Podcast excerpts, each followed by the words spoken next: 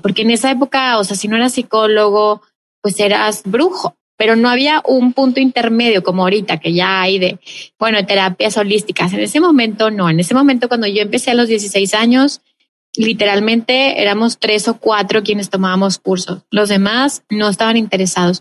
cuando me doy cuenta que quiero hacerlo profesionalmente y que además quiero vivir de eso, como a, a, los 27 años más o menos, que fue cuando ya dije, me quiero dedicar a esto, fue cuando dije, lo tengo que hacer de manera profesional y tengo que estudiar todo lo que pueda para darle una estructura a todo esto que ya percibo. Y creo que ahí fue como, como ese clic, o sea, ese de, de veo fantasmas y leo en energía y puedo leer la mano y puedo ver el futuro y puedo soñar cosas y puedo tener viajes astrales. ¿A qué voy a hacer con esto? Creo que ahí fue como ese momento de, a ver, Verónica, ¿hacia dónde vas?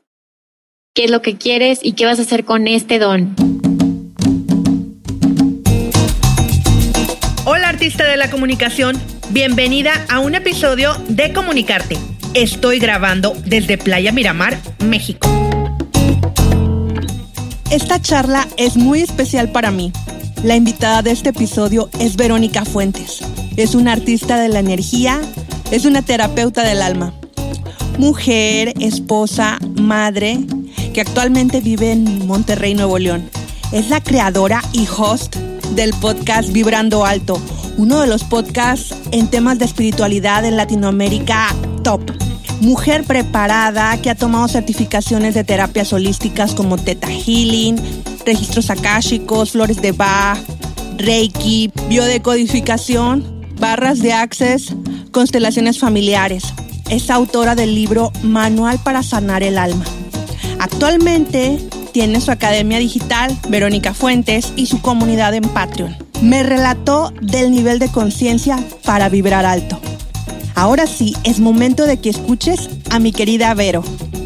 La vida es un escenario y nosotros somos los artistas para comunicarlo. Esto es Comunicarte, un espacio de charlas acerca del arte de comunicar ideas, experiencias y proyectos que están revolucionando y cambiando vidas. Con ustedes, Palomita Cops te pido que tengas una mente, oído y corazón abierto para recibir lo que vamos a crear en este podcast. Bienvenidos. Hola artista de la comunicación, bienvenida a un nuevo episodio más de Comunicarte. Me gusta decir esta frase y aunque pueda sonar como repetitiva, pero a mí me gusta decirla y esta vez no estoy sola. Y normalmente nunca estoy sola pero físicamente y en este podcast.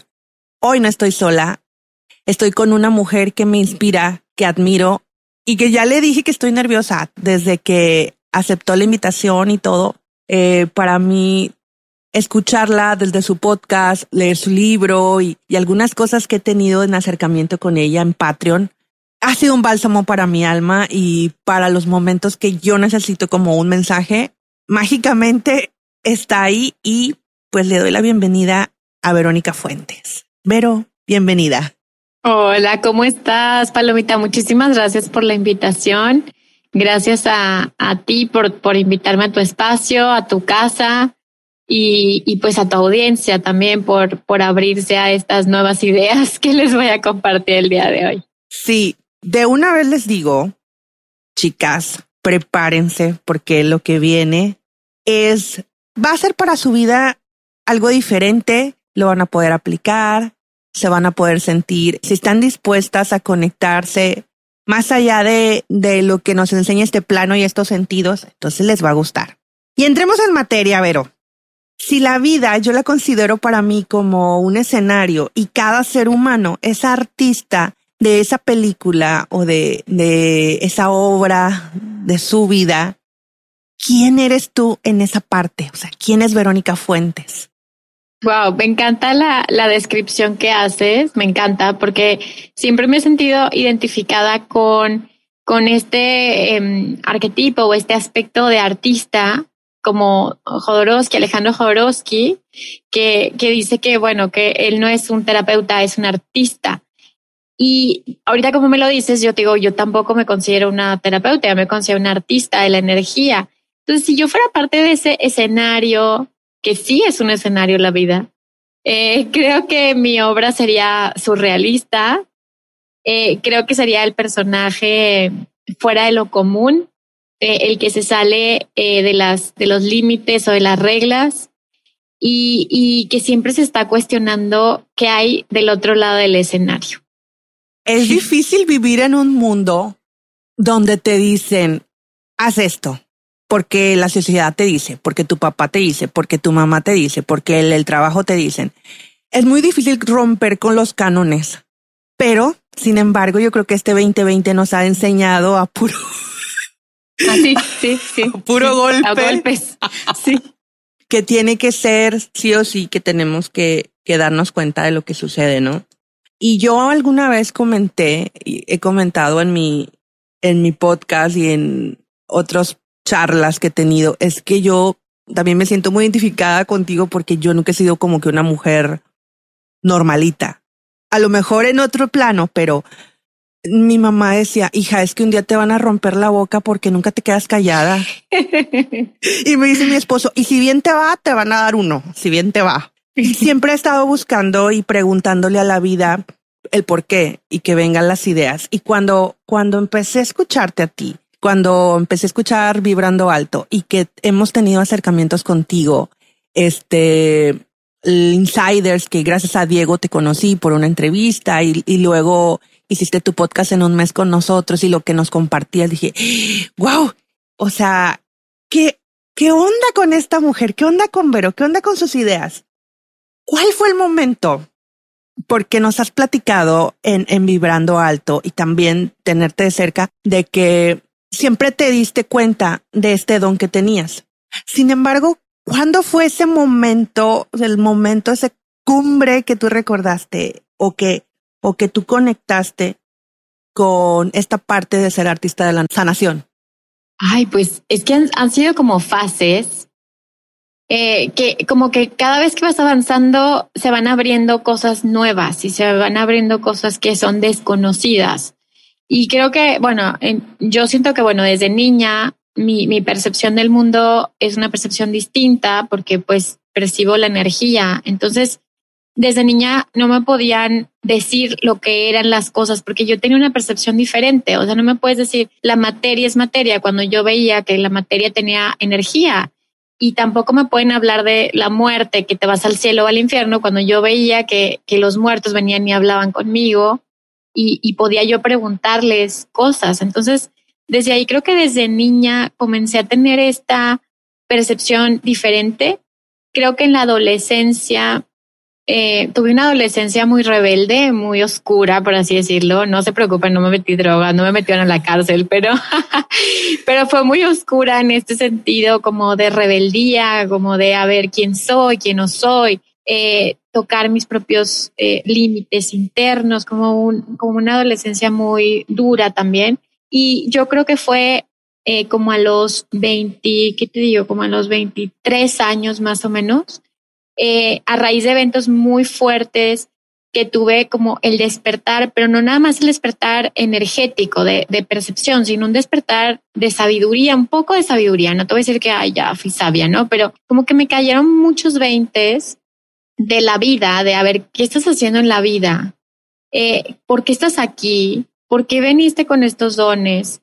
Me di cuenta que tenía un destino y que a pesar de que yo quería controlar las cosas y hacerlas a mi manera, siempre la vida me empujaba hacia un camino particular. Y ahí fui cuando fui despertando cada vez más y a, reconocer y así, bueno, si yo me quiero dedicar a esto, si yo quiero ser pues un poco pionera en, en términos energéticos, porque en esa época, o sea, si no eras psicólogo, pues eras brujo pero no había un punto intermedio como ahorita que ya hay de, bueno, terapias holísticas. En ese momento no, en ese momento cuando yo empecé a los 16 años, literalmente éramos tres o cuatro quienes tomábamos cursos. Los demás no estaban interesados.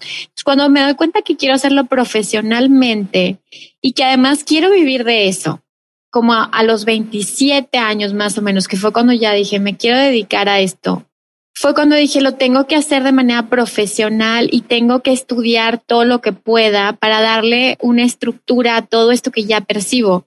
Y creo que ahí fue como, como ese clic, o sea, ese de, de veo fantasmas y leo en energía y puedo leer la mano y puedo ver el futuro y puedo soñar cosas y puedo tener viajes astrales. ¿A qué voy a hacer con esto? Creo que ahí fue como ese momento de, a ver, Verónica, ¿hacia dónde vas?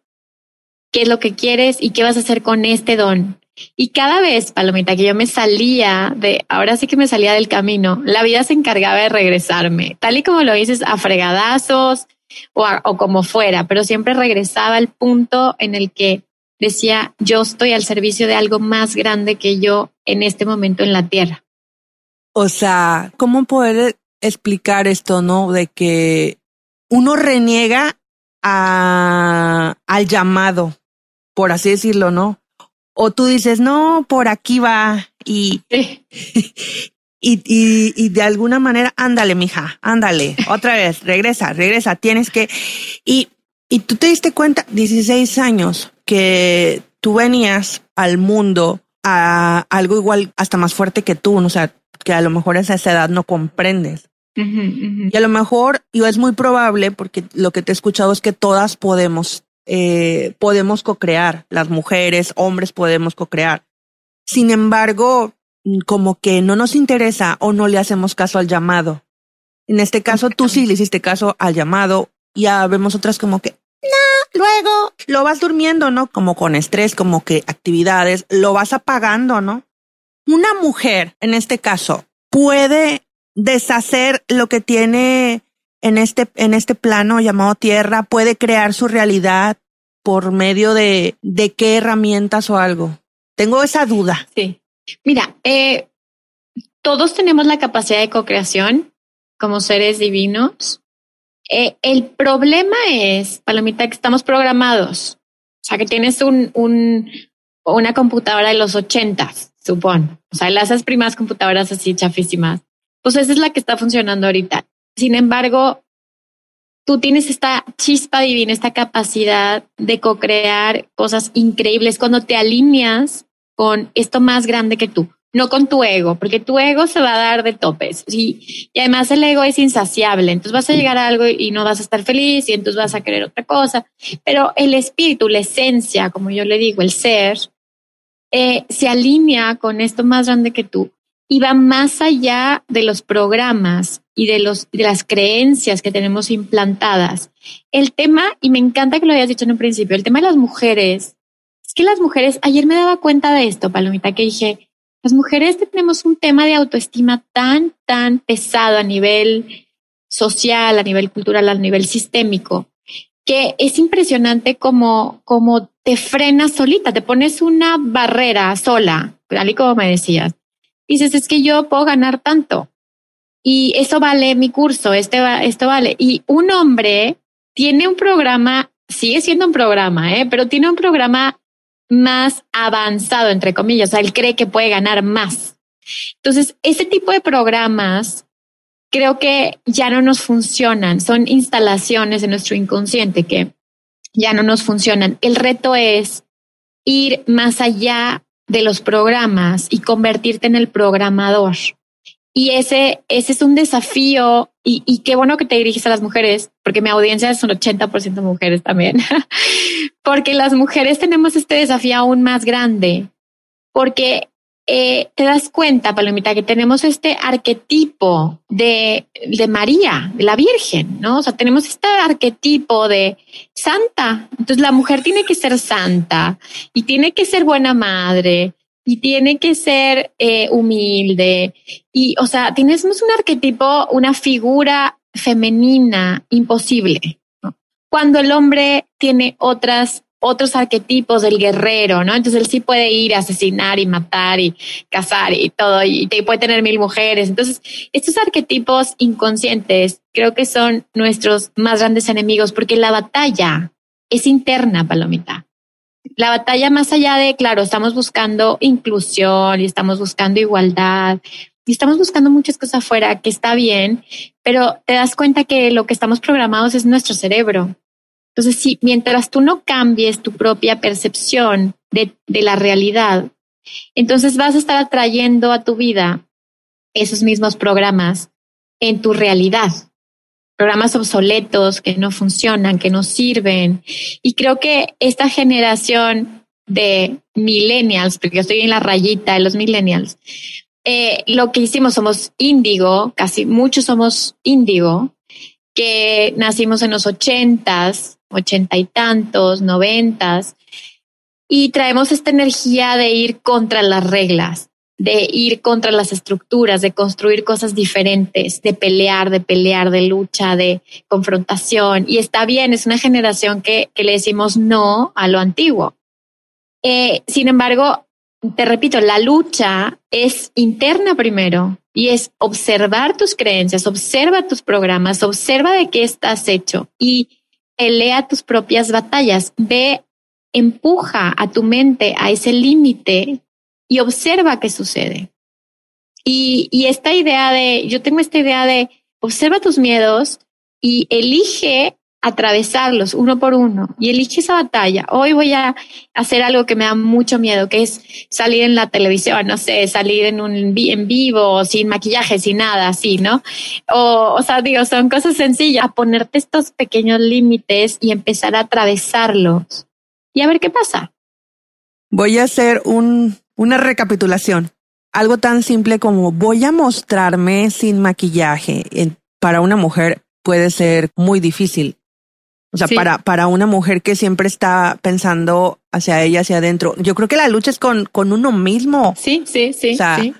Y cuando tú hablabas de programación, me vino a la mente tu último episodio, donde nos platicaste cuando este te estás, ya te cambiaste, ya llegaste y de que no tenías la conchita y entonces que a ti te tocó hacer la talachita de, de la energía, ¿no? De la energía, claro, de, de desaloja, sí. Pero que dentro de ti así como, no lo mencionaste, pero te sentías como con el miedillo, ¿no? Como que necesitabas a alguien más y, sí, el llamado que tuviste de, este, desprográmate, ¿no?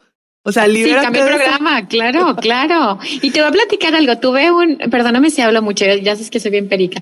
Eh, tuve un sueño justo, Palomita, que yo bajaba un túnel, con mi esposo bajábamos un túnel pegadito, pegadito, pegadito. Y luego llegábamos como a no sé dónde, a un lugar, a los locales, no sé. Y de repente mi esposo empezaba a sacar de las paredes billetes. Haz de cuenta que sacaba tipo la, la pintura, el cemento y había billetes toda la pared, ¿no? Y entonces me acuerdo, y me acuerdo que me levanté y le dije a mi esposo, claro, es la Matrix. O sea, haz de cuenta que tienes que bajar un túnel, ¿ok? Que es que te das cuenta que son puros símbolos, ¿no? Es como el túnel por donde llegas a la vida, es el túnel donde entramos a la Matrix, entre comillas, que son las programaciones. La Matrix no es más que programaciones mentales que generan una realidad. Como colectivo, todos estamos generando realidad pero estamos generando realidades impuestas. Entonces estamos generando un mundo holográfico que parece real, pero que solamente está basado en nuestros programas. Ahora, ¿qué pasa si empezamos a hacer diferente la Matrix, como a romper estos programas, que empezamos a decirse es que no, empiezas a cuestionarte y dices, a ver, ¿qué tal si las paredes no son paredes? Si el escritorio no es escritorio, ¿Y qué pasa si yo empiezo a darle forma a la realidad de adentro hacia afuera? Y ese es, un ejercicio que he estado como experimentando. Por eso ahorita digo, grabé ese episodio, ¿no? De que los fantasmas y, te das cuenta, bueno, la vida y la muerte. ¿Y qué tal si los fantasmas son los que están vivos y nosotros somos los que estamos muertos? Empiezas a hacerte estos cuestionamientos que van más allá de la linealidad de la mente. Pues probablemente los fantasmas estén en otro plano. Es, pues, es una de mis ideas, ¿no? Eh, esos espíritus no están en el mismo plano y, y, quieren tener una correlación con nosotros, pero no todos lo percibimos como tú. Exacto. Entonces, como cohabitamos todos. Ajá, cohabitamos. Exacto, Palomita. Y si todos nos abriéramos a esa posibilidad, probablemente eh, pasarían cosas diferentes que los sistemas no nos están permitiendo hacer eso. ajá, ajá, ajá. El sistema quieren que estés así muy bonito. Hay una película donde creo que salía esta chica que también salió en otros, en la película que se llama Los Otros, pero no me, eh, Nicole Kidman, donde, un, en donde todos andaban con unos eh, vestidos, las mujeres bien pomposos como de los 50 y que eran puras robots. Y creo que había como dos o tres que eran humanas y todas las demás eran robots, eran humanoides, porque todas tenían que tener eh, bonito su comida, el horno y salían así como de, de tipo vintage de los 50 y todo. Y, y te planteaba dentro de esta comedia oscura como que eh, bueno, yo lo entendí así como, como la realidad que la gente nos quiere imponer. O sea, la gente, háblese escuela, gobierno, iglesia, eh, medios, todo eso, ¿no? Sí, Y a mí me encanta porque hasta en, los en vivos que yo te veo los fines de semana, nos hablas así tal cual. O sea, y no te da, no te da pena. Y luego a veces dices, no puedo usar esta palabra porque si no me van a banear, me van a tirar, pero y yo, y yo estoy esperando, dila, dila, pero dila, por favor. y yo, y yo como muchos más de cientos que estamos ahí, ¿no? Pero es que tenemos la necesidad de despertar. Este año nos enseñó que tenemos que despertar. Había algunos que ya estaban en esa fase de lo quiero todo, dámelo todo, universo. Había otros que estaban en la rayita como cuando te enseñan a, a nadar y se me viene a la mente la historia de, de un, un niñito que yo veía en la alberca acompañaba a mi prima y le decía, aviéntese Salomón, aviéntese. Y Salomón no se quería aventar, o sea, el niñito no se quería aventar. Y era una alberquita pequeña, ¿no? Estamos otros como en la posición de Salomón de que no nos queremos aventar. y había, ahí había otros en este año de que no entiendo qué está pasando, que qué me hablan, dónde me pongo para la foto. Hay toda, todo este tipo de personas y mujeres también, sobre todo, porque como tú decías, los hombres se avientan, luego en el camino ven cómo. Y como que a las mujeres nos da un poquito más miedito, porque pues, qué va a decir la sociedad, qué va a decir mi mamá, qué va a decir mi todo, ¿no? Entonces te quedas con eso. Sí. ¿Tú crees que este es un momento para que toda la conciencia colectiva comience a hacer un cambio? O sea, sí o sí lo tenemos que hacer. Completamente completamente, creo que, creo que el tiempo es ya. Y, estoy de acuerdo completamente que hay mucha gente que, que, que está queriendo despertar, pero no quiere pagar el precio de despertar. ¿Sí? Y, el, y despertar tiene un precio. Obvio, todo tiene un precio en esta vida. Entonces hay gente que dice, yo quiero lo bonito de la espiritualidad, yo quiero lo bonito de sacarme fotos meditando y estando en el lago y así, pero no quieren tocar lo oscuro del despertar. Y lo oscuro del despertar es, es de valientes, eso es de guerreros. Lo bonito de, de la espiritualidad lo puede tener todo el mundo, pero atravesar las batallas de la oscuridad, que la oscuridad es la sombra, tu propia sombra, mirar tus miedos, mirar tus enojos, mirar tu, tu parte con esta ira asesina, esa ira que mata tus sueños, esta capacidad que tenemos de autodestruirnos, empezar a mirar estas sombras es para valientes y también empezar a cuestionarte todo. Es como empieza a cuestionarte y dices, eh, mira, te voy a decir algo que a lo mejor va a generar controversia, pero es que a mí me encanta eso de las controversias. pero eh, ayer platicaba mi esposo y yo de, de, esta onda de, bueno, de los sacerdotes pederastas y todo, ¿no? Que es un tema dolorosísimo y fuertísimo y está saliendo a la luz, pero como una parte de la sociedad, no solo los sacerdotes, también los políticos, también los artistas, todo esto.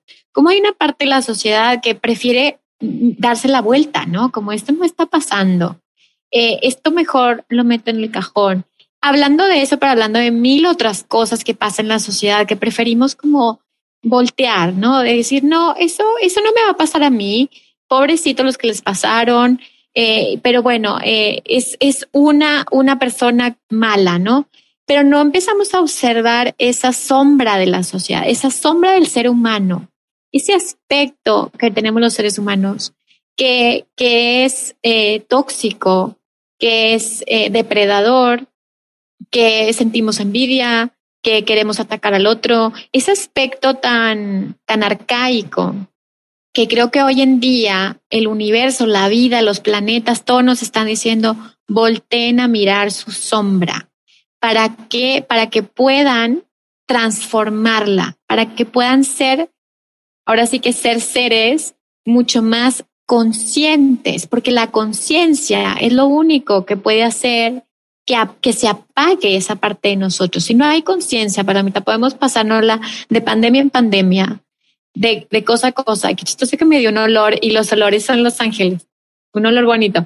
Entonces, creo que estamos en un momento en el que sí, tal y como dices, la vida nos está diciendo a todos, despierten, ya, ya se tardaron, no es para la siguiente vida, no es para la siguiente generación, les toca a ustedes. Nosotros, nuestros guías, nuestros ángeles, nuestros seres de luz, no van a hacer el trabajo por nosotros, porque esa es una idea infantilizada de, ay, no, va a venir alguien o algo a salvarnos. Nadie nos va a salvar. Tenemos esta capacidad de libre albedrío y ellos, los seres que están en dimensiones superiores, tienen esta no intervención es una ley universal. Entonces, esta chambita nos toca a nosotros, nos toca primero en nuestro círculo cercano, o sea, obviamente estamos viendo estos temas con nuestra pareja, con nuestros hijos, con nuestros padres, con nuestros hermanos, y todos estos temas no resueltos están empezando a salir a la luz para que puedan ser iluminados. Pero si tenemos miedo, porque lo que tenemos miedo, como decía el maestro Bert Hellinger, no es a los otros, es a nosotros mismos. No le tienes miedo a que el otro venga y te secuestre, tienes miedo a ti mismo, porque lo que el otro hace es un espejo de lo que tú harías contigo y que también harías con otros. Entonces, cuando empiezas a mirar la parte saboteadora, como me lo dijiste en un principio, Palomita, que es la, la capacidad de sabotear nuestros más grandes sueños en un segundo. La vocecita que te dice, no puedes, estás tonto, estás feo, no eh, eres incapaz, los demás son mejores que tú. Toda esta, esta vocecita que te dice tu ego es una vocecita de esa parte tóxica que tenemos todos, que hasta que no la miremos y le digamos, ¿sabes qué? Lo que me estás diciendo no es real esto que me estás diciendo no es real, yo no soy eso, yo soy algo mucho más grande que eso. Y qué difícil es dejar esa basurilla mental, decirle, tú no gobiernas mi, mi momento, o sea, mi momento presente, mi realidad la controlo yo. Es, o sea, se oye fácil, pero como decían antes en un comercial, se requiere de un gran esfuerzo porque nadie va a hacer eso por ti. Ahora, Vero, quiero subirme en, la máquina del tiempo contigo y quiero irme a, a tu infancia, que por ahí una vez escuché que decías que, que por algún motivo tus papás todo compraban doble y todo tenías doble. En ese momento ya, ya, te dabas cuenta eh, del don que tenías o, o todavía o todavía no, o sí, y con, con lo que hacían tus papás alrededor estaba confirmado. Platícanos, porque las, las chicas no saben de por qué era doble, o sea, yo quiero que me cuentes eso. Bueno, resulta que yo fui eh, gemelar en el vientre de mi mamá y eh, un 30% de los embarazos son gemelares y se reabsorben. Mi mamá tuvo un sangrado en algún momento del embarazo, pero pues en esa época no, no había ultrasonidos como hay ahorita, que para todo te hacen ultrasonido. En ese momento no, creo que nada más eh, te hacían de que si no salía el bebé, una cosa así, pero era diferente, ¿no? Entonces en ese momento me mató un sangrado, no tuve ni la menor idea. Sin embargo, yo me di cuenta eh, ya grande cuando eh, en un ejercicio, cuando fui a ver al maestro Bert Hellinger, nos hizo un ejercicio para ver si eras gemelar, una, una regresión. Y en esa regresión digo, toda mi vida había, tenido síntomas, síntomas eh, relacionados con un duelo. Y yo no sabía qué duelo era, Palomita. Yo decía, duelo de mi abuelo, duelo de quién, porque siempre en mis terapias me sale que hay un duelo, que hay un duelo, que hay un duelo, que hay... Bueno, para no hacerte el cuento largo, en la, en la meditación me aparece que, que yo estaba en el vientre y pues estaba un hermano muerto dentro del vientre. Y toda mi vida estuve buscándolo. Entonces siempre generaba estas relaciones fusionadas. Se cuenta como, como con mi esposo, ¿no? De que, ay, mi alma gemela, mi mitad, mi, entonces yo sentía que, que él llenaba ese espacio hasta que me di cuenta que, que no, que era un espacio, que era una tristeza, que era un vacío con el que yo tuve que vivir toda mi vida. Esa sensación de soledad porque me faltaba mi hermano gemelo. En un principio yo pensé que era mujer, pero ya después me di cuenta que era un hombre. Ahora, esto que tiene que ver con, con el ver fantasmas, porque me va a decir, bueno, Iberio, ¿qué tiene que ver una cosa con la otra, no? Cuando eres un yaciente, un yaciente es aquel que carga con un muerto, eh, tiene síntomas mentales, físicos, emocionales de eh, muerto, de muerte, estás muy relacionado con la muerte. Entonces hay gente, por ejemplo, que es yaciente, que no necesariamente por un hermano, sino porque está cargando un tío muerto, un papá muerto, lo que sea el duelo que se haya quedado congelado en el clan. Y la persona tiene síntomas como por ejemplo, tiene mucho frío todo el tiempo, le gustan los, lugares oscuros, eh, tiene depresiones, este, no puede florecer en la vida y síntomas que te hacen ver que la persona cuando haces el árbol genealógico te das cuenta que es un yaciente. Cuando tú puedes elaborar el duelo y puedes decir, sobre todo quitarte la culpa del sobreviviente, que ese fue mi caso. Decir, yo me quedé y tú te moriste. Entonces, cuando puedes observar esa culpa, atravesar ese duelo, entonces puedes tomar el lugar de vida, estar en la vida 100%. Mientras tanto estás vida, muerte, vida, muerte, vida, muerte. Entonces yo me di cuenta que desde muy chiquita tenía este canal con los muertos porque mi hermano estaba en la muerte. Entonces era una parte de mí que vivía en la muerte, otra parte de mí que vivía en la vida.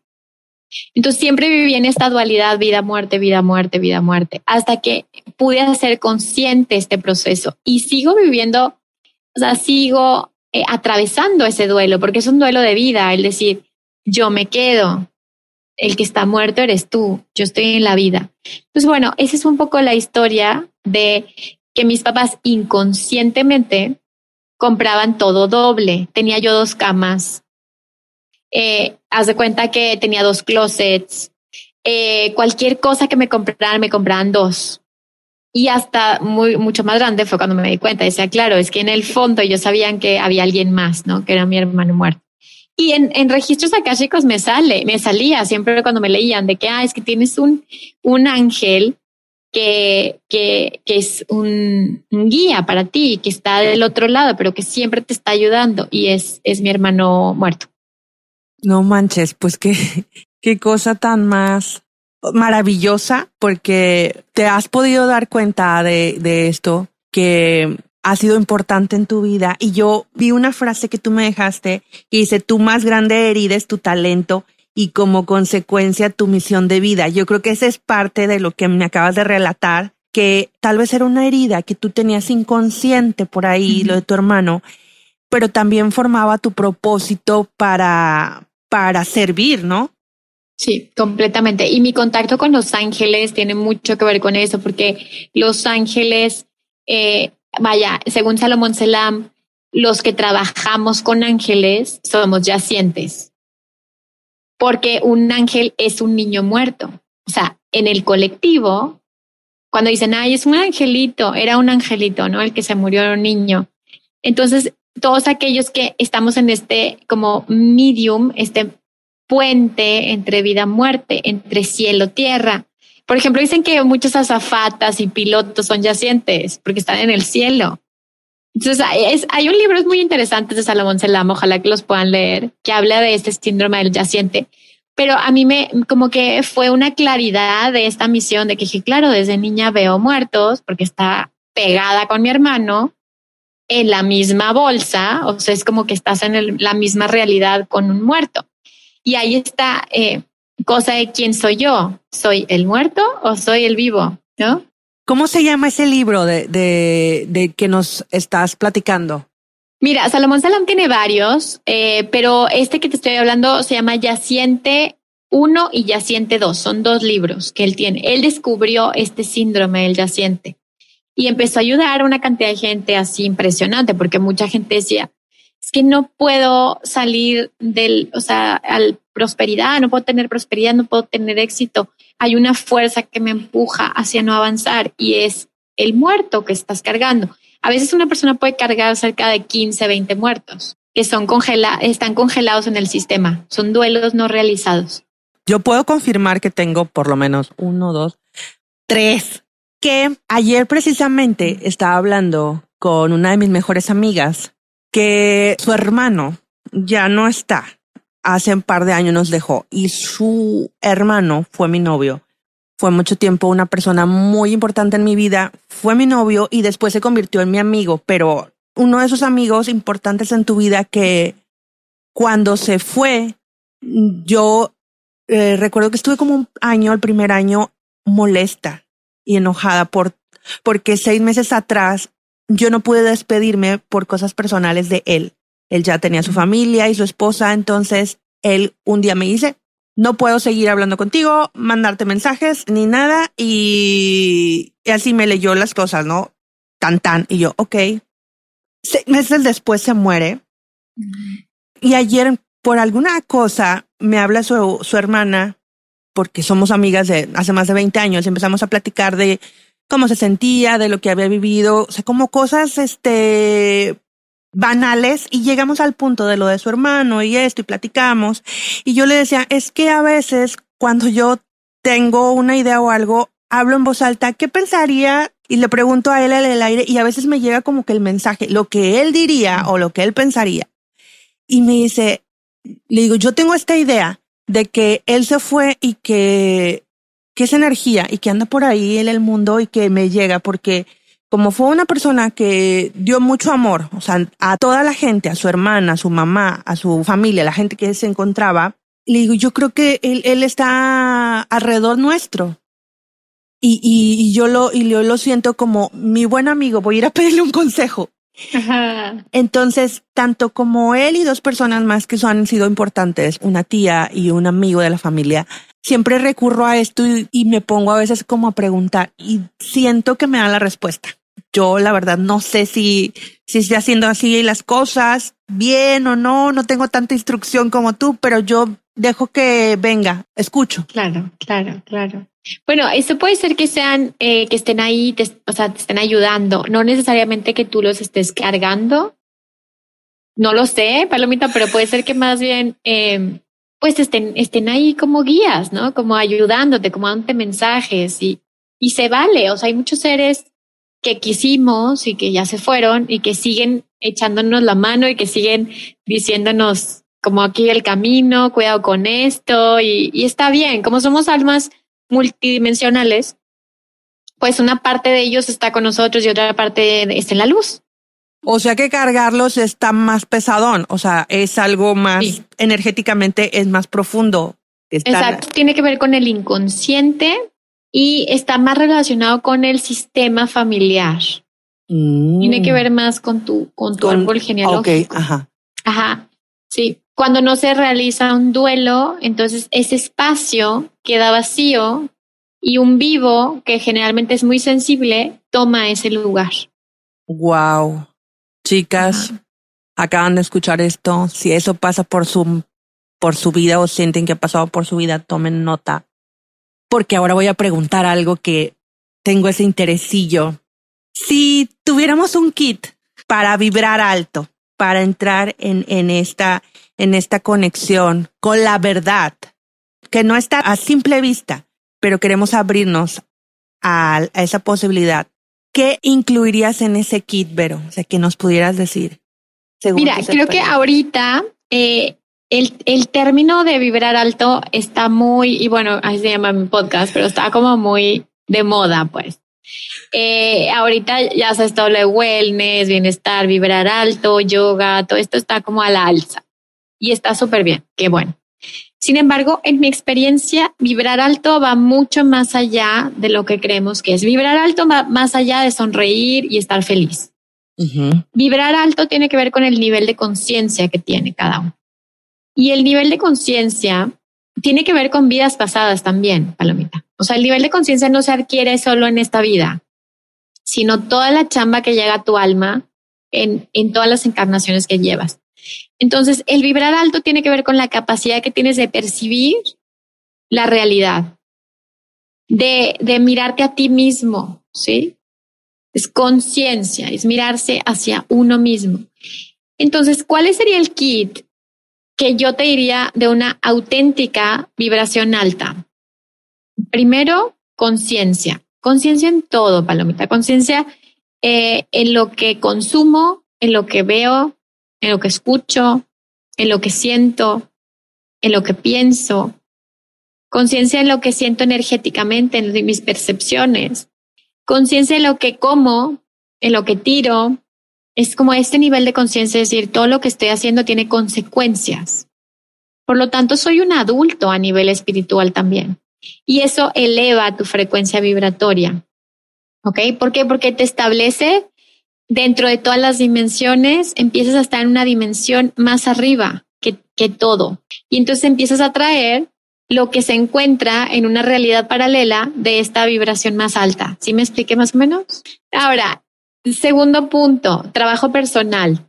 El trabajo personal significa eh, esta capacidad que tenemos de sanarnos, sanar estas heridas que tenemos pendientes, de las heridas de abandono, de rechazo, de duelos, de miedos. este trabajo personal que vas haciendo contigo, a veces a través de terapias, a veces solo, a veces con podcast, a veces con libros, a veces con meditaciones, pero es estarnos sanando y una palabra bien importante, palomitas, perdonándonos. En, en la medida en la que te perdonas cada vez más, tu vibración es más alta porque resuenas con la energía de aquello que te creó. Ok. Entonces sería conciencia, trabajo personal, perdón. Ahora, si le agregamos cosas prácticas, que me dices, bueno, pero en el día a día, ¿cómo puedo subir mi vibración? Sí hay herramientas que nos pueden ayudar. Por ejemplo, eh, el tema de la aromaterapia. Las, eh, aceites esenciales tienen una frecuencia más alta. Entonces, si tú eh, comienzas a, usar aceites esenciales y te los untas en el pecho, en el tercer ojo, en las muñecas, empiezas a, tener una vibración más similar a la vibración que tiene la plantita, que es más alta, o la lavanda, un incienso, etc. Ahora, hay eh, eh, algunas plantas sagradas, que en mi caso yo no soy facilitadora de, plantas sagradas, como la ayahuasca, como, como ¿cómo se llama? El, el sapito. El sapito, bueno, todas esas plantas sagradas, el peyote, que, que se necesita un acompañamiento 100% profesional, pero las plantas también tienen una frecuencia más alta, esas plantas sagradas. Ahora, una técnica así súper fácil es, o sea, si tú sientes que estás vibrando bajo, que estás con muchos miedos, pensamientos muy negativos y así, métete a bañar con agua fría. El agua fría hace, pum, un reseteo en tu energía. Pásate un incienso, el fuego del incienso quema la energía negativa. Eh, aliméntate con, con plantas, en su mayoría, las plantas tienen una vibración alta. Los germinados, la fruta, tienen una vibración alta. ¿Qué, más? La meditación, la respiración consciente. ¿Ves cómo hay tantas herramientas? El yoga, el caminar, el caminar en, eh, recibiendo el sol. El sol tiene una vibración muy alta, entonces te vas a recibir el sol. Los cuarzos, la música, los mantras. Hay muchas herramientas. No le cambies. Estaremos contigo después de esta breve pausa. Breve pausa.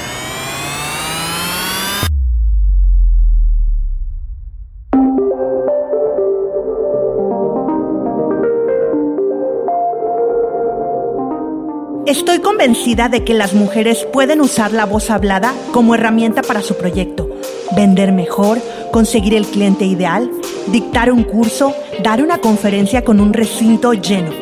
Hola, soy Palomita Cops y ayudo a las mujeres a que se sientan seguras del mensaje de sus proyectos. Por medio de mis cursos, talleres y asesorías uno a uno, con el método Voz, podemos darle vida y hacer visible tu marca. Contáctame y juntas le daremos vida a tus palabras. Puedes encontrarme en comunicartegroup.com. Estamos de regreso en Comunicarte Podcast. Comunicarte Podcast. Comunicarte Podcast. Lo que conecte con cada una de nuestra esencia, ¿no? Y que, y que te haga equilibrarte en el plano físico, emocional, espiritual, ¿no? Exacto, y mental. Mental, y mental. ¿Qué tan importante puede ser la relación con nuestros seres cercanos, hijos, papás, esposo? Sé que para ti el hablar del amor es muy importante, es algo como vital. Siempre que puedes, lo dices.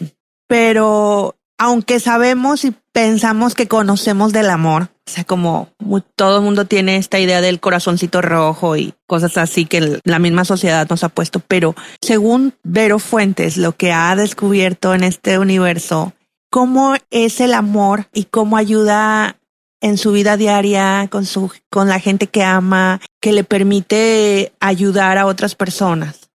Pues mira, eh, es, es una pregunta compleja. Eh, creo que he experimentado diferentes niveles del amor. Yo sentía que el amor más profundo que había experimentado es cuando me convertí en mamá, eh, cuando conocí a mis hijos, bueno, cuando me embaracé y, y cuando los conocí, cuando nacieron, dices tú, ah, es un nivel de amor que está cañón, o sea, que yo no había sentido antes, un nivel de amor muy, no sé, muy especial, ¿no? Sin embargo, hay otro nivel de amor o otro tipo de amor que yo conocí, Palomita, cuando se manifestó Jesucristo en mi vida y no, la, no soy cristiana eh, eh, ni católica. Cuando empecé a recibir mensajes de Sananda, Yeshua, sentí un nivel de amor que no había sentido tampoco nunca. Cuando yo estoy canalizando, baja la información de Jesús y me dice una frase, un, Hace cuenta que se me abre el corazón y lo único que siento son ganas de llorar. Es una sensación, ya sé que muchos van a decir, ver, veas, empezaste con cosas religiosas. Les juro que esa sí experiencia personal. No un Jesús de que te dice la, eh, la gente que tienes que creer, sino tu, mi propia experiencia con maestros de luz. Mi propia experiencia como canalizadora y como escritora, porque cuando yo empecé a escribir mensajes que Jesús me iba diciendo o que Sananda me iba diciendo, yo decía, es que se me abre el corazón de una forma que no puedo con esto. Hacía una, una parte en la que hasta yo me he resistido a escribir, Palomita, porque es, haz de cuenta que siento una cantidad de cosas que, que yo le pongo el freno en mano y digo, no puedo ya con esto, necesito un break, necesito un break. Eh, entonces creo que ese es bueno, eso es lo que les quería compartir en este episodio. Ese energéticamente ha sido una experiencia muy particular de lo que es abrir el chakra del corazón con una ternura, con un amor eh, incondicional y el mensaje que, que transmite Sananda es ámate, ámate. Es todo, solo ámate. Y para mí es un mensaje lleno de amor. Ni siquiera tienes que hacer nada. Esto de tengo que hacer y tengo que ayudar y no tienes que hacer nada, solo ámate.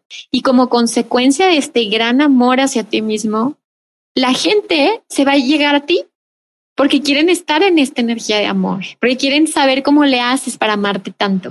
No sé si fue muy romántica, no sé qué, no sé, no me importa, pero eso es bueno, eso lo con toda la honestidad. Yo soy romántica.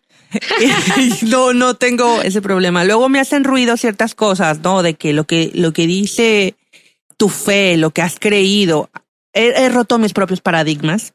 Sí. Los sigo rompiendo pues quien me escuche de la familia, I'm sorry, como digo Niolka, I'm sorry for you, pero es que solamente cuando tú te permites, pues abrirte a, a las cosas, suceden otras que tú querías a fuerzas que pasaran, pero no.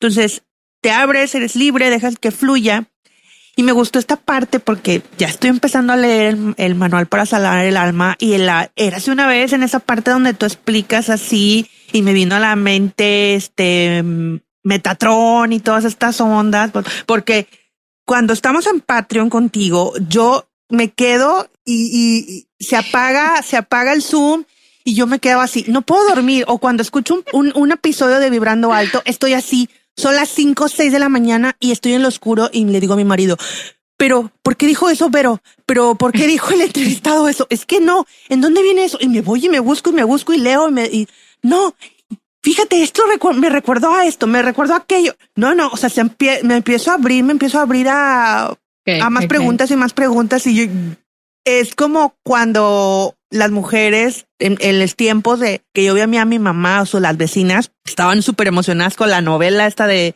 que ponían a las cinco o a las nueve. Bueno, yo me emociono cuando, cuando sé que va a venir Vero al Patreon de Insiders o que hay un nuevo episodio o que estoy ahí tonteando con el celular y de repente veo que se conectó Vero.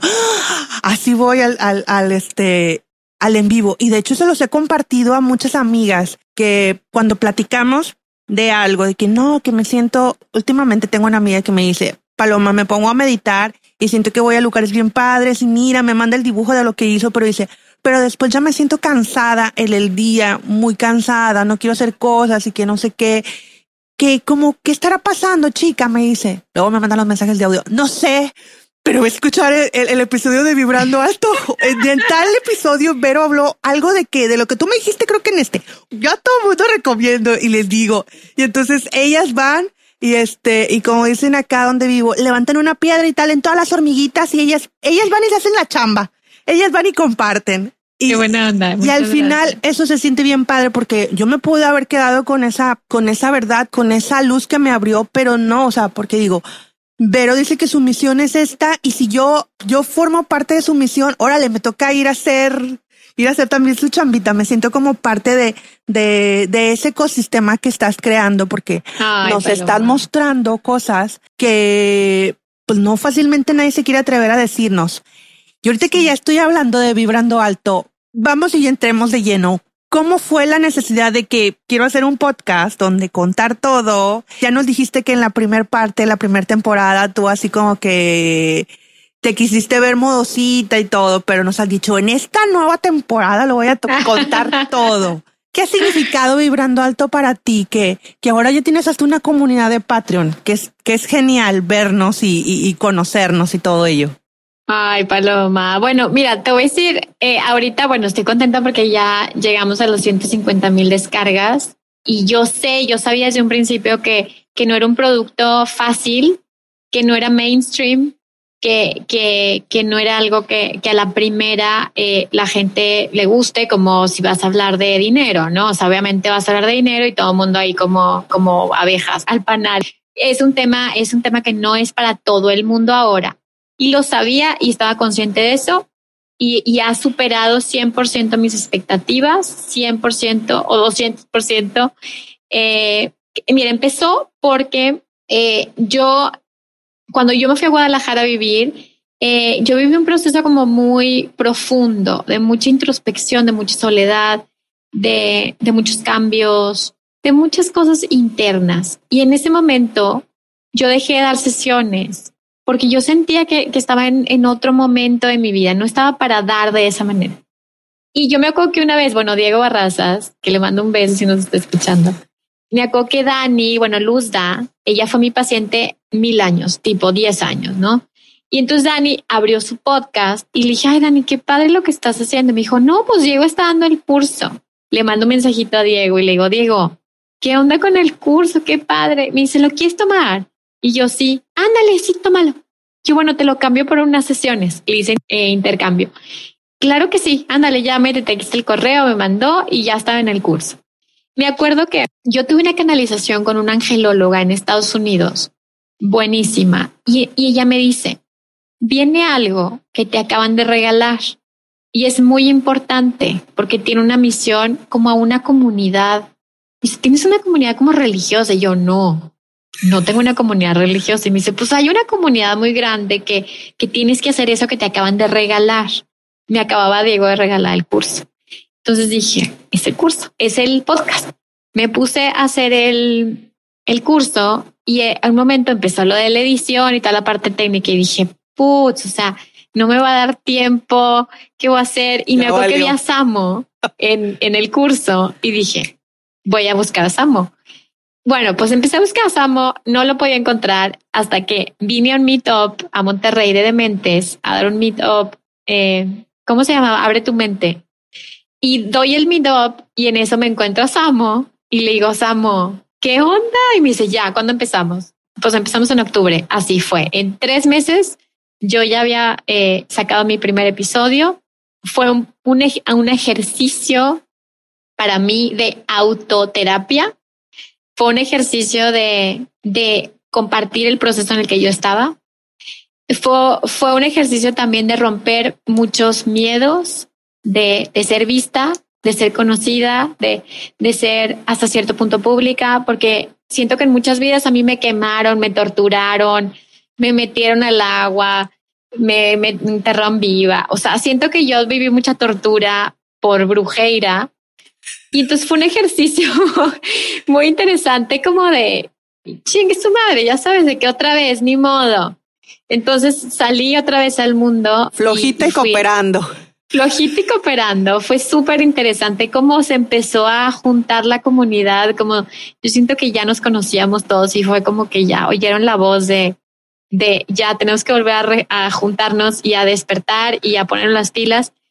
Y ha sido un proyecto que yo siento que es un bebé todavía, porque apenas cumplo, pues empezó en octubre, para mí es un bebé, eh, pero ahí va, ahí va, me divierto mucho, conozco gente muy interesante, muy loca como yo.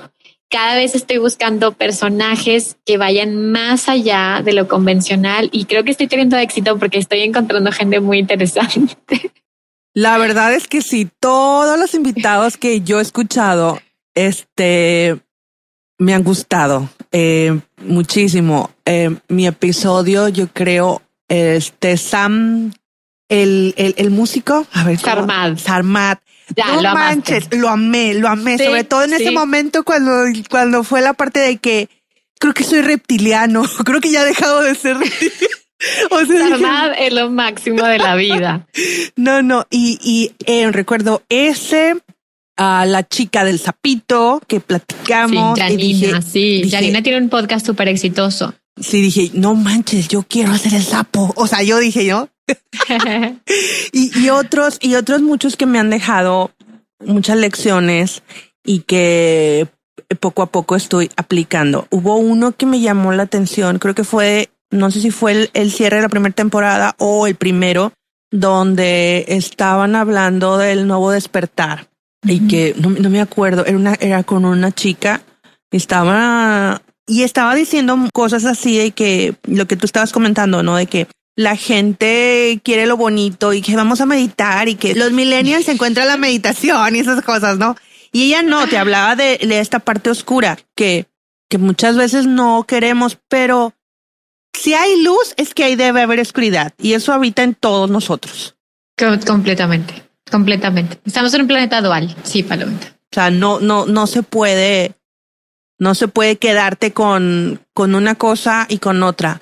Una invitada hace tiempo me dijo que le dijeron esta frase, cuando quieres más, tienes más de todo, de lo bueno y de lo malo. O sea, si, si vamos a ver concretamente terrenal hablando a lo que la gente le dice bueno y malo, ¿no? O sea, vibraciones eh, más altas y más bajas, vas a tener luz y oscuridad siempre. O sea, no quieras, este, como decía mi abuelita, quieres mamar y dar tope. O sea, no, no puedes, no, no, mija. O sea, recibes, pero tienes que recibir de los dos, ¿no?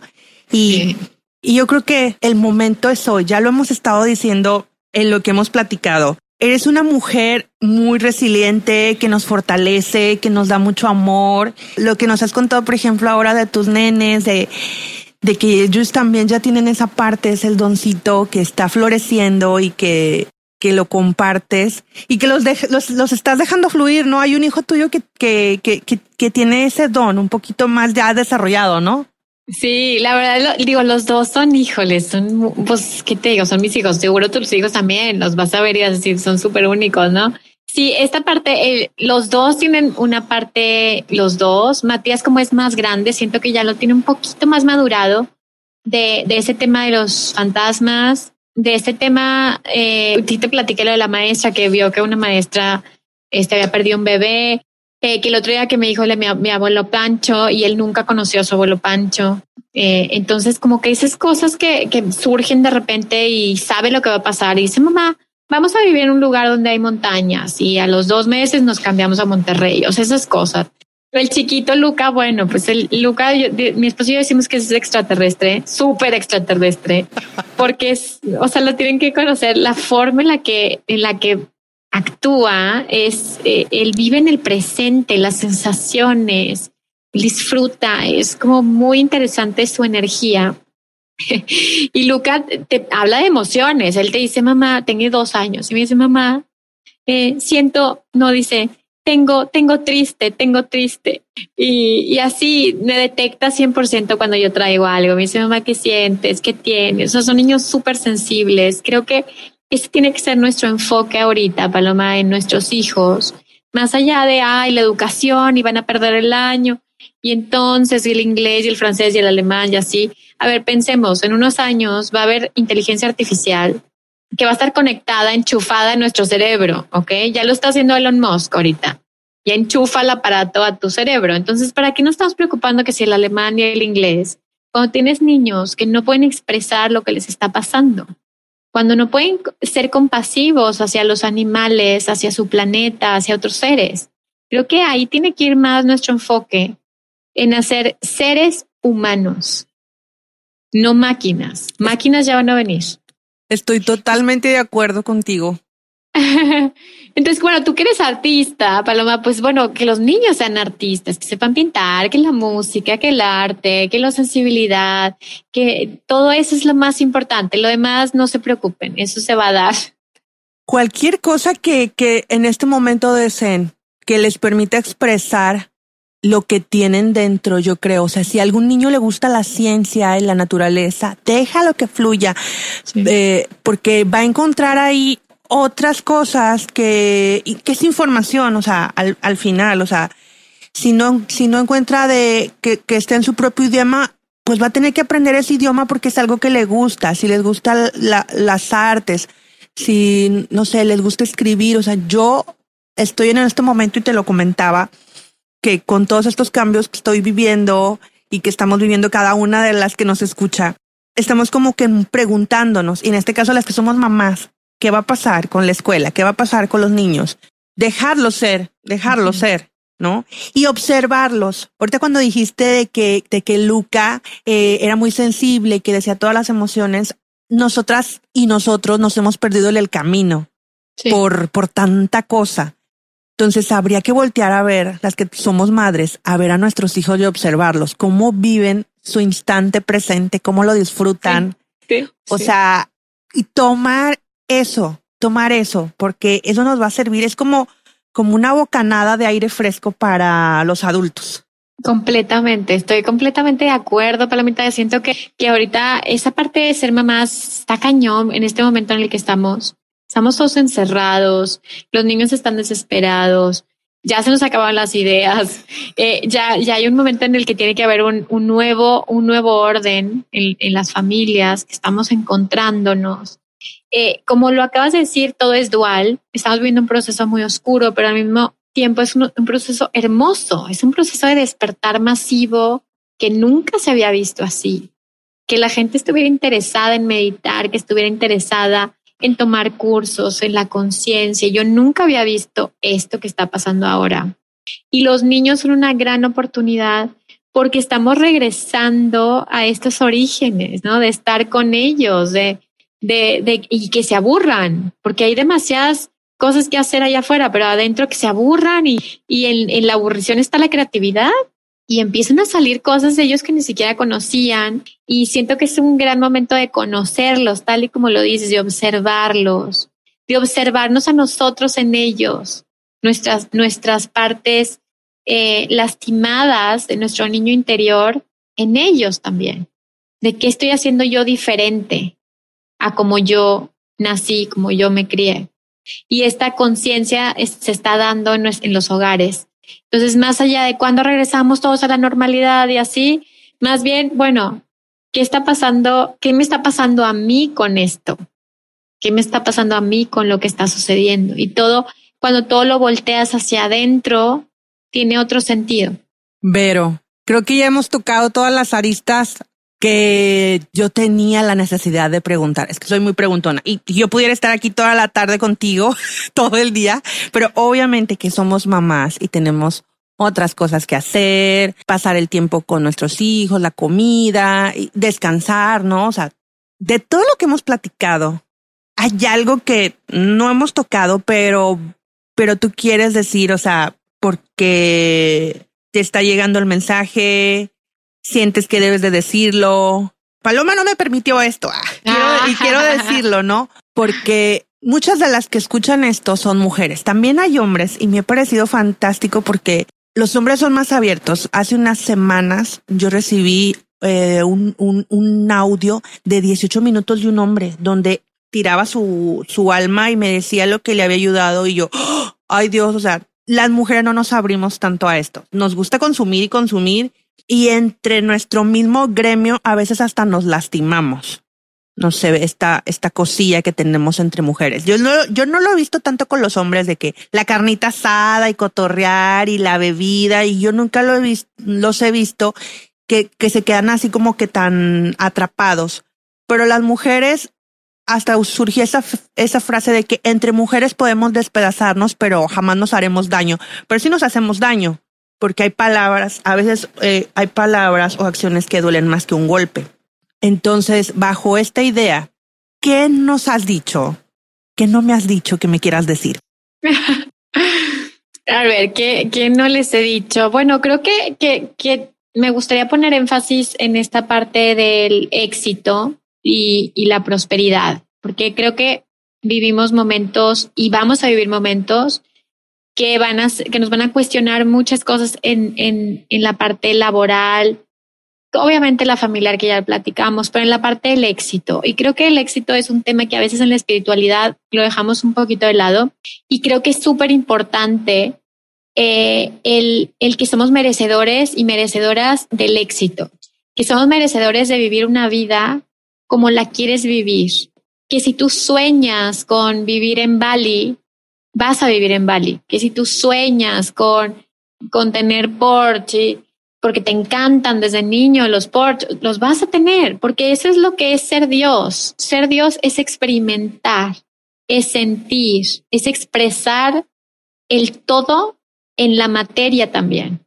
Entonces, creo que ese es un aspecto que les quiero decir a todas las mujeres y los hombres que están escuchando, que aunque la realidad te diga que la crisis económica, que, los negocios están quebrando, que, que ahora solo van a sobrevivir las grandes empresas, que no, no nos dejemos engañar por estas ideas.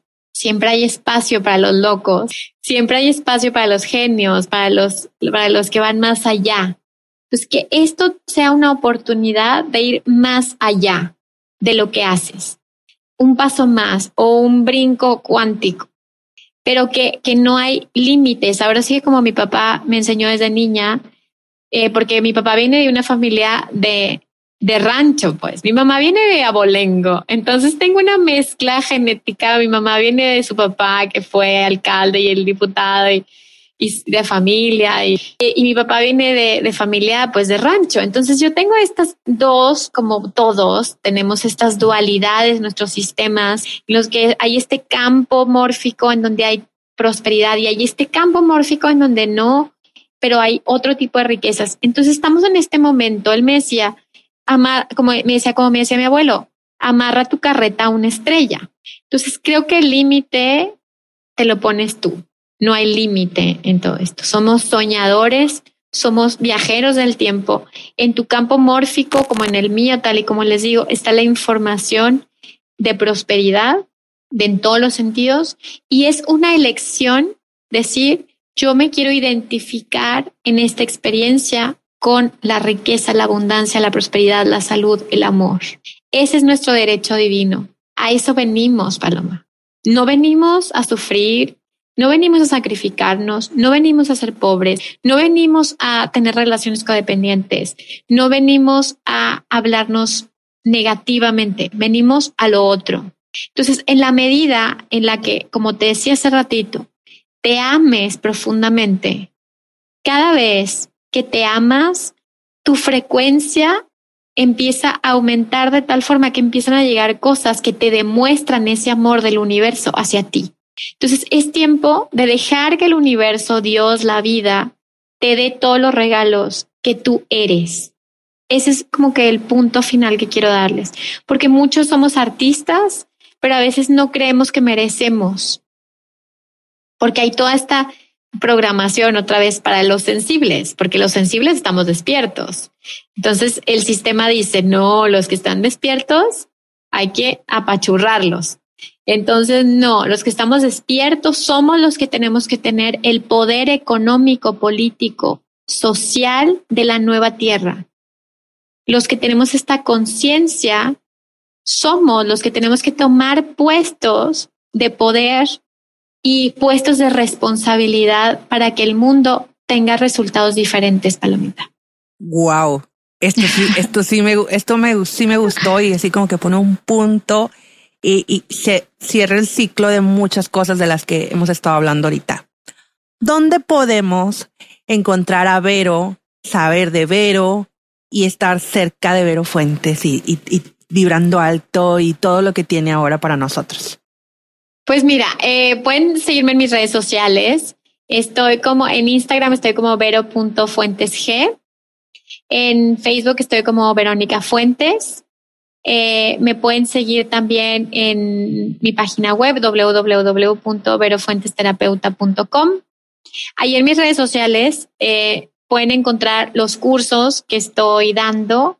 Eh, ahorita estoy abriendo ya formaciones para terapeutas holísticos ya empiezo el 25 de julio con una formación de Therapeutic Coach Angelical. Ya se cerró porque se llenó de, tengo setenta y tantos alumnos y ya la tuve que cerrar. Este, pero ya se va a abrir otra formación en un mes y, y así voy a estar abriendo formaciones. Tengo mis cursos en la academia, lo pueden encontrar ahí en mi página web eh, y también tengo mi grupo de Patreon. El grupo de Patreon eh, es un grupo privado en donde les subo contenido diario, mensual y, y pueden eh, tener hasta constelaciones en línea, o sea, en, en, grupo. Entonces ahí les hice una canalización de ángeles y bueno, ahí es como contenido más especializado para aquellos que, que están en un proceso un poquito más, más profundo. Y, y bueno, en mi podcast Vibrando Alto. Y pronto voy a sacar una serie de meditaciones que se llaman Respira, que van a salir también en, en Spotify. Eh, estoy escribiendo mi segundo libro, este que ya espero que ya se terminado. Se llama Desde el otro lado del velo y son canalizaciones con seres de luz. Y mi primer libro, Manual para sanar el alma, ya me eché súper comercial, súper largo. Tú dale, Lo encontrar en Amazon. De verdad es que necesitan leer manual para salvar el, para sanar el alma y para salvarla también. Y para salvarla también. Sí, este, vibrando alto, no, no, es uno de mis podcasts preferidos con sentido. Se me enchina la piel nada más de, de, de que ah, se me vienen a, a, a la mente todo lo que nos dejas ahí y el saber que vamos a tener ahora meditaciones y, y todo esto. Wow, o sea, que, que de verdad las herramientas están ahí. Si tú quieres que la que nos está escuchando, si tú quieres artista de la comunicación, por fin darte ese tiempo, ese espacio, terminando el episodio, tienes que ir, ver a Vero, seguirla, porque da muchísimo. Es una persona que ama tanto lo que hace que siento que da inmensamente. Y si tienes interés por lo del curso, manda, manda correo y ya que estés en la lista de espera, porque si no te van Exacto. a ganar, o sea, de una vez, de una vez, y sabes qué te pido, artista de la comunicación, comparte este episodio. Comparte este episodio porque tiene muchísimas verdades. Te agradezco mucho, Vero, que hayas estado aquí conmigo platicando. Gracias por tu tiempo y gracias por, por todo lo que nos muestras. Te considero una amiga que aunque estemos en la distancia, eh, siempre que puedes, estás ahí para mí y, y te agradezco también que hayas aceptado la oportunidad para venir a comunicarte porque yo sí te considero un artista de la sanación y eres un artista de, de, de esta parte. Gracias. Gracias a ti, Palomita. Disfruté mucho, muchísimo este episodio. Espero que, que todos los que están escuchando también lo hayan disfrutado y, y pues a darle, a seguirle. A esto no se acaba hasta que se acaba. Bueno, entonces nos vemos en el siguiente episodio y recuerda, artista de la comunicación, la vida es un escenario y nosotras y nosotros somos los artistas para comunicarlo. Hasta luego. Chao, chao. Bye, bye.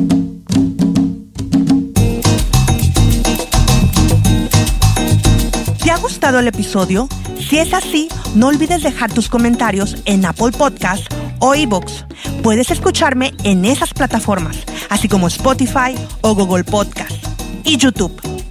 Si quieres que hablemos de un tema en particular, puedes enviarme un correo a comunicarte.palomitacops.gmail.com o contactarme en mi cuenta de Instagram arroba palomita-cops. La edición y la música de este podcast está hecha por Pepe Villegas de comunicartegroup.com. Nos escuchamos pronto. Chao, chao.